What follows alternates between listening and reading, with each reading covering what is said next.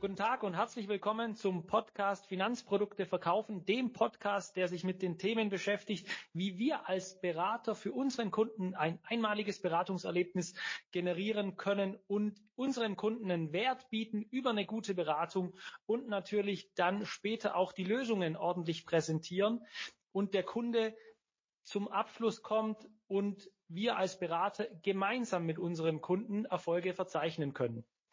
Heute in unserem Podcast ist der Herr Laumann, Janko Laumann. Er ist Leiter des Instituts Geld und Gehirn und Experte unter anderem für die Themen Psychologie und Anlegerverhalten, Risikokommunikation und Finanzpsychologie. Herzlich willkommen, Herr Laumann.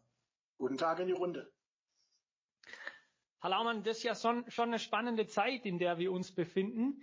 Ähm, und die Themen, die uns als Berater umgeben mit Finanzkrise 2008 und immer wieder Inflation und so weiter. Da muss man ja schon einiges an Wissen und so weiter, an Fachwissen aufbereiten und dem Kunden zur Verfügung stellen. Und zusätzlich soll man jetzt noch die Themen Gehirn und Geld und wie denkt eigentlich der Kunde auch im Beratungsgespräch berücksichtigen. Sie forschen zu dem Thema und beschäftigen sich intensiv mit dieser Thematik. Wie sind Sie denn zu dieser Tätigkeit gekommen? Naja, ich habe vor 30 Jahren meine Ausbildung gemacht zum, zum Sparkassenkaufmann, habe dann viele Jahre als Vermögensberater gearbeitet, habe dann so ein Anlagecenter geleitet und habe dann alle Ausbildungen gemacht, die es unter Bank gibt, Fachwirt, Betriebswirt und das Diplom hinten dran und bin dann gewechselt zu einer Investmentgesellschaft und habe dort äh, Retail-Vertrieb gemacht, also Sparkassen betreut mit der Blick auf ihre Finanzprodukte und irgendwann dachte ich, was erzählen wir hier eigentlich und was passiert? Ich habe viele Verkaufstrainer erlebt ja, und dachte, ist das richtig, was die eigentlich erzählen? Da habe ich mir gedacht, guck's dir doch mal an und habe Wirtschaftspsychologie studiert. Wirtschaftspsychologie studiert, als das damals noch nicht so wahnsinnig weit verbreitet war. Heute gibt es ja viel mehr Angebote dazu. Und da hat sich schon mir deutlich erschlossen, dass der Blick, den ich aufs Geld habe, als Profi, ja, so wie Sie oder so wie die Zuhörer, die Beratende sind, die Geldprofi sind, ist ein ganz anderer als der Blick, den unsere Kunden auf der anderen Seite haben, weil das sind Vollleihen. Und unser Blick ist so ein rationaler und die haben eher so einen emotionalen Blick auf das Geschehen und deswegen passt das nicht immer so einfach. Und als ich das dann so psychologisch ein bisschen verstanden habe, dachte ich, okay, machst noch ein bisschen mehr und habe noch äh, kognitive Neurowissenschaften studiert. Also wie funktioniert unser Gehirn eigentlich? Und da muss ich sagen, äh, das Dreis, ja, also gelebte Beratungspraxis plus Wirtschaftspsychologie, was aus dem Verhalten zu beobachten ist, plus wie funktioniert unser Gehirn, da hat sich dann erschlossen, warum sich Kunden so oder so verhalten. Und mir ist es heute wichtig, darüber zu reden, warum sich Kunden so oder so verhalten, weil es den Beratungsprozess entweder wahnsinnig kompliziert macht, wenn man sich nicht dran hält, oder weil das Wissen darum deutlich dazu führen kann, dass die Beratungsgespräche anders laufen. Und mein Motto, das, was mich umgetrieben hat, ja, das war ganz klar immer Vertrieb. Das war immer viel zu verkaufen. Nur eben auf so eine Art und Weise, dass die Kunden sagen, wow, das war cool hier heute es, es war ein gutes Gespräch, das hat mir geholfen. Ja, und ich bin gerne hier und freue mich, wenn ich wiederkommen darf. Also, das ist das, was mich umgetrieben hat und das ist das, wo ich heute, nachdem ich mich also jetzt explizit damit, das sind jetzt fast 15 Jahre damit beschäftige, wo ich das heute ein bisschen anders sehe und wo ich manchmal ein bisschen zusammenzucke, wenn ich so gelebte Beraterpraxis sehe. Ja, das, das mache ich so regelmäßig, wenn ich Beratende betreue oder Führungskräfte oder wenn ich mir Prozesse anschaue, wie was umgesetzt wird. Das ist auch mein Job. Und dann guckt man drauf und sagt, boah, zu dem Kunden anders verkaufen. Ja, dann hat er da ein anderes Gefühl, wenn er dort sitzt. Und das ist das, was mich umtreibt. Ja, zu verstehen, zu erklären und Menschen dabei zu helfen, manchmal auch mir selbst, äh, ein bisschen was zu verändern von dem, was gerade so stattfindet. Das heißt, Sie analysieren letztlich den Berater in seiner Kommunikation, den Kunden, wie er die Botschaft aufnimmt, aber auch den kompletten Verkaufsprozess und unterstützen dann aus der Perspektive Psychologie, wie funktioniert unser Gehirn, um eben beides, Kommunikation und Prozess zu verbessern. Genau, ja, das ist das, was die Branche, das ist jetzt nicht als Vorwurf zu verstehen, aber das hat die Branche nicht gemacht. Das macht es auch jetzt nicht umfassend genug, zu sagen, okay, wie ist menschliches Grundverhalten im Umgang mit Geld, im Umgang äh, mit Vermögen oder halt bei Sparprozessen. Und wenn es dazu Erkenntnisgewinn gibt, und da gibt es genug, was heißt das jetzt für unseren Alltag? Wie kann ich mehr verkaufen? Ja? Einfaches Beispiel mal hierzu. Ich mache das immer mit Studenten und, und die bekommen von mir eine Packung Buntstifte, jeder Student, und dann bekommen die einen geschlossenen Briefumschlag. Und in dem einen Briefumschlag steht das Wort Altersvorsorge und die andere Gruppe kriegt einen Briefumschlag, da steht Zukunftssicherung drin. Also ich weiß nicht, was im Umschlag drin steht, ich mische die vorher durch. Und dann haben die den Auftrag, male ein Bild. Und Herr Jans, das, was Sie jetzt sehen, ist ganz einfach, dass bei Altersvorsorge äh, die Farben braun, schwarz, grau ja, gehalten sind. Da denken Sie, die haben einen depressiven Schub. Und beim Thema Zukunftssicherung ist das Bild bunt. Rot, Orange, Gelb, Grün, Blau. Ja? Und wenn Sie das dann mehrere Jahre hintereinander mehrfach gemacht haben und das Ergebnis ist immer das gleiche und dann fangen Sie an, überall zu erzählen, Leute, redet nicht von Altersvorsorge, weil da Alter und Sorge drin steckt, sondern über Zukunft und Sicher. Ja?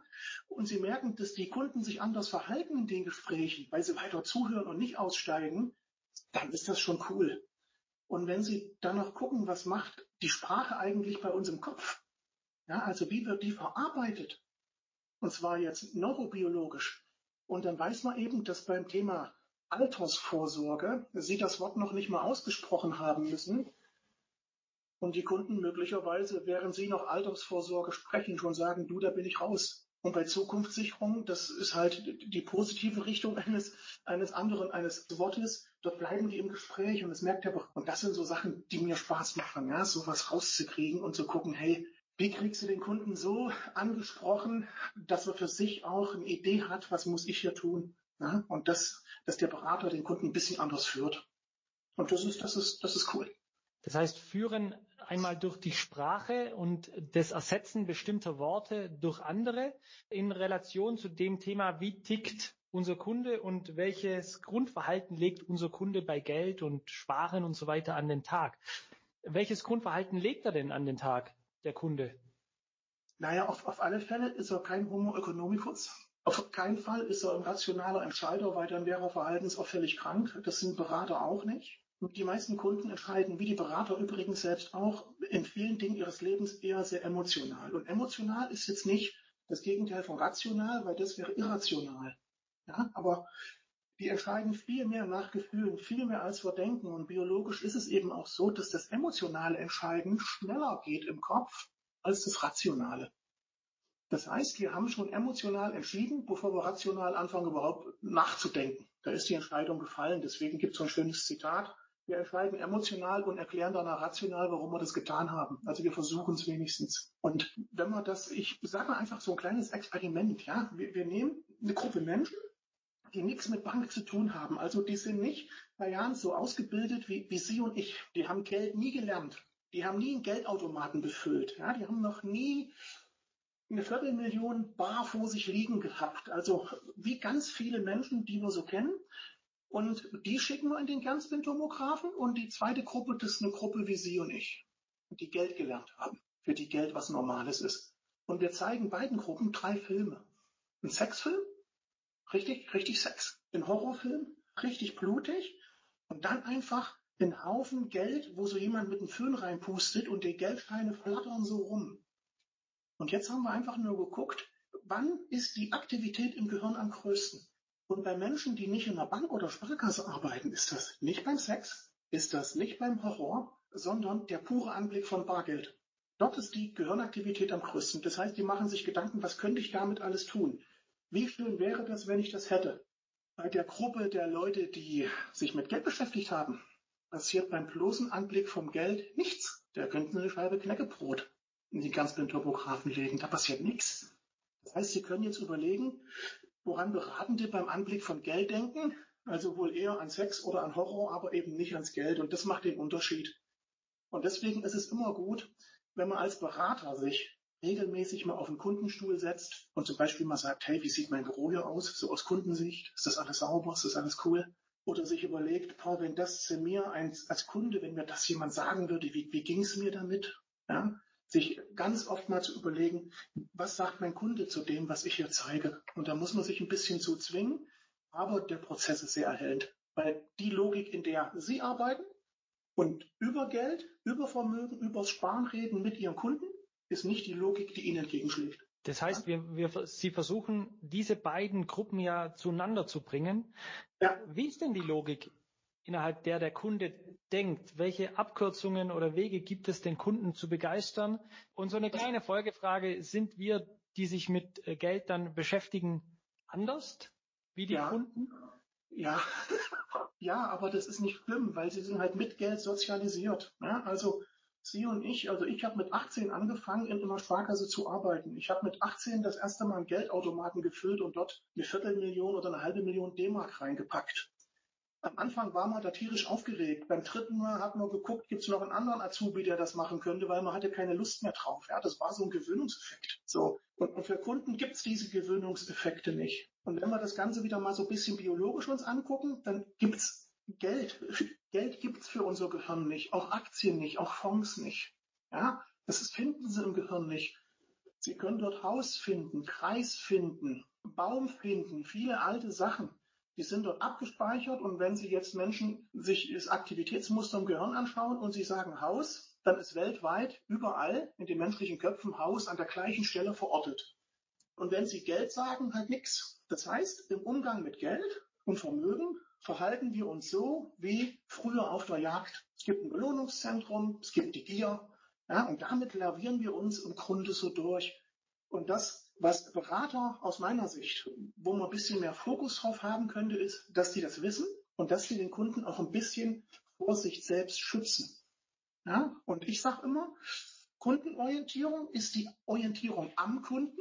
Ich richte mich also am Kunden aus, das heißt mit meiner Sprache, mit meiner Wortverwendung, mit einer man, man, der Art und Weise der Darstellung von Sachen, die ich erklären möchte. Deswegen ist der Kundenberuf im, im WBHG, ja, musste man ja angeben, da geht es nicht darum zu wissen, was hat er für einen Beruf oder was für eine Schulbildung, sondern die Frage ist vielmehr, wie muss ich mit ihm reden, dass er mich versteht? Ja, da, dafür ist dieser Hintergrund wichtig, weil ich dann meine Wortwahl anpassen müsste, wenn ich das gut mache.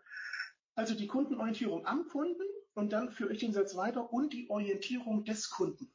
Also zu sagen, okay, Herr Jans, das machen Sie nicht, das ist keine gute Idee, weil, oder, das schlage ich Ihnen vor, denken Sie darüber nach. Und das ist, glaube ich, so der Job, den ein Berater hat. Ja, das mit dem, ich schlage Ihnen vor, machen Sie das, das erlebe ich sehr oft. Als Kunde bin der Laie, bin auch wirklich auf Sie angewiesen bei dem, was ich zu tun habe.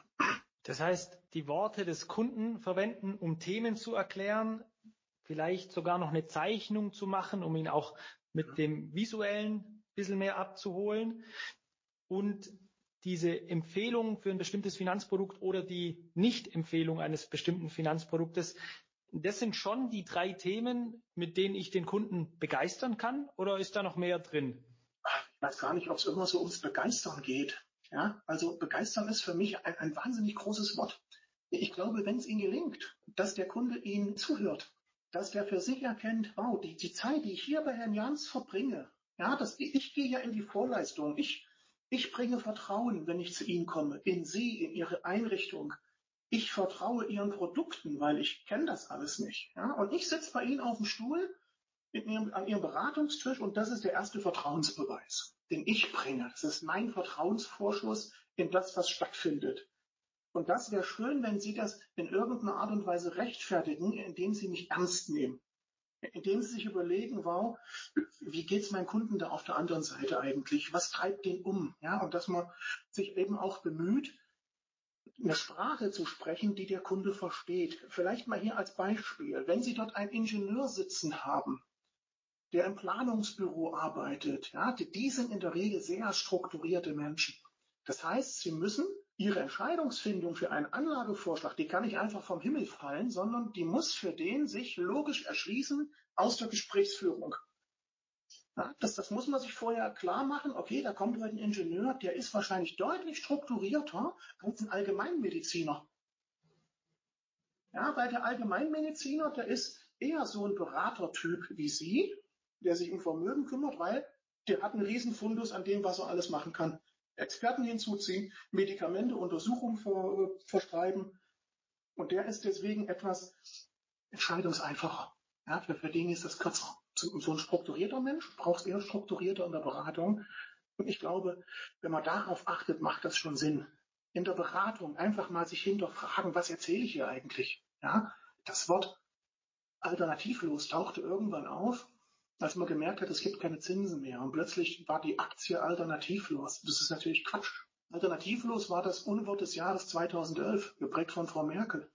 Wenn Sie zu Hause Ihren Kindern sagen, Herr Jans, du, was weiß ich, Malte, das ist alternativlos, dann versteht ihr automatisch, Gespräch ist beendet, ich muss hier nicht mehr rumdiskutieren, Papi meint's ernst. Wenn Sie mir als Kunde sagen, Herr Laumann, das ist jetzt alternativlos, ist das quasi eine Erpressung. Und das brauchen Sie nicht.